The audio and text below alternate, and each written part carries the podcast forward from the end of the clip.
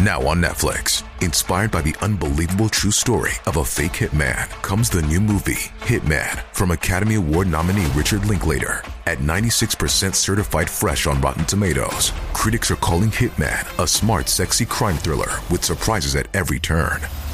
Starring Glenn Powell and Adria Arjona, Hitman. Now playing on Netflix and in select theaters. Rated R. 2009年、東京都 八王子市のマンションの一室である事件が起きました。実は、本件を起こしたとされる人物は指名手配されているのですが、真相は謎のままとなっています。詳細を見ていきましょう。2009年4月28日午前2時頃、この日、東京都八王子市のマンションに向かう一組の男女の姿がありました。男女の正体は、このマンションに住む家族の旦那の両親です。何でも、前日の4月27日から息子夫婦と一切電話が繋がらなくなったらしく、そのことを心配した両親が部屋を訪ねてきたそうなのです。両親が部屋のドアに手をかけると、鍵がかかっており、鍵屋を呼んで解錠してもらうことにしました。そうして、恐る恐る部屋の中に入ると、そこにはとんでもない光景が広がっていたのです。驚くべきことに、この部屋に住む当時27歳の妻の S さんが、リビングで変わり果てた姿となって倒れていたそうなのです。室内は赤く染まっており、近くにはスパナが落ちていました。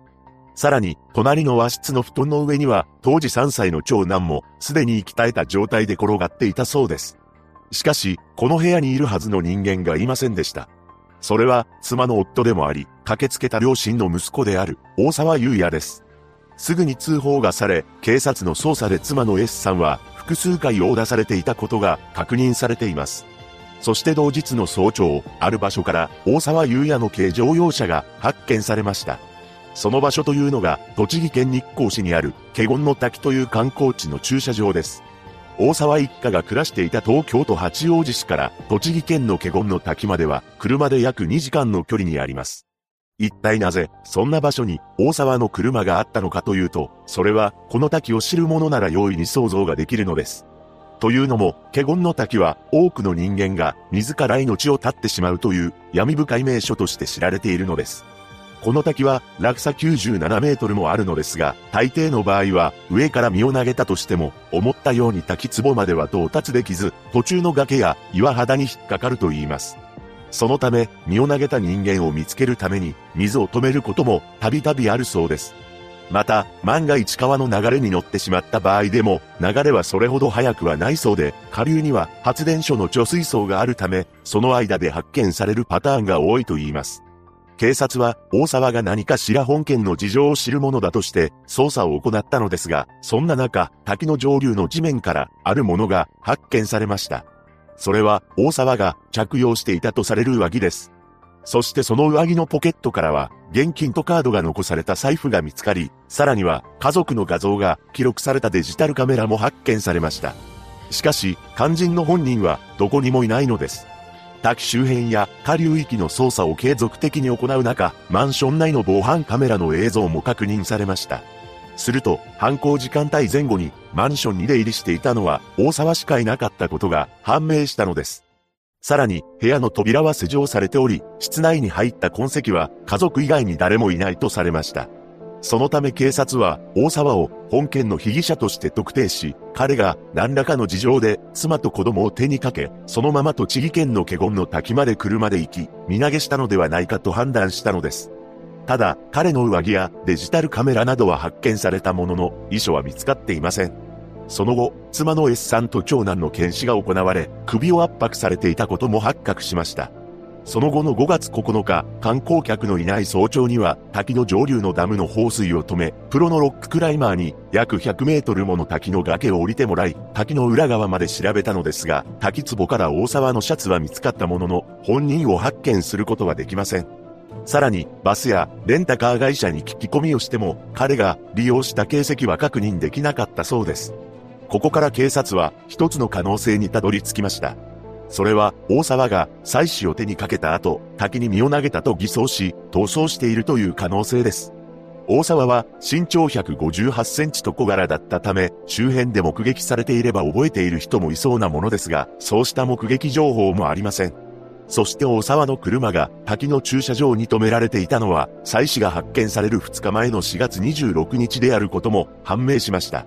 さらに、4月26日午前7時頃に、大沢が車を一人で運転する姿が滝の近くにある防犯カメラに映っていたそうです。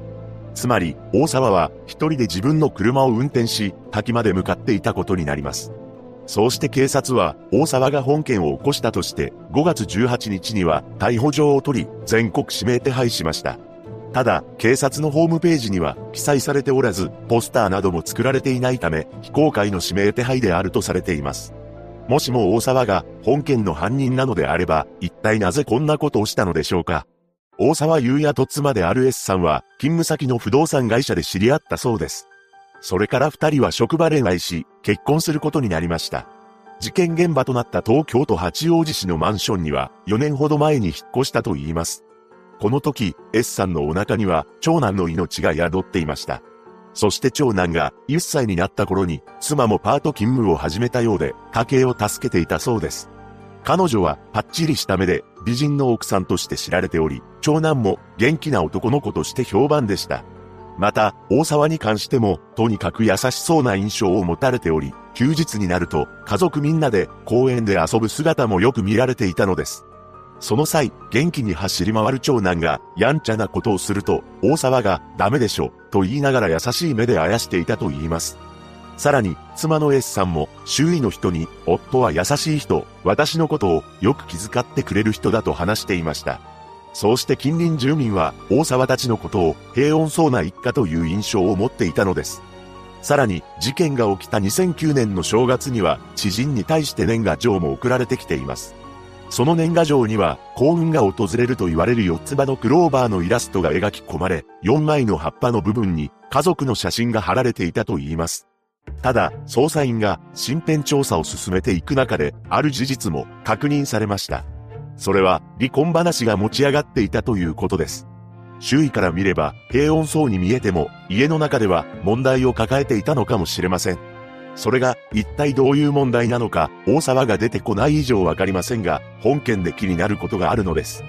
それは大沢の両親が八王子市のマンションに駆けつけた時の状況です。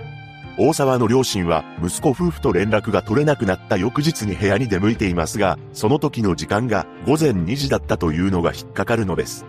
それも両親で出向いています。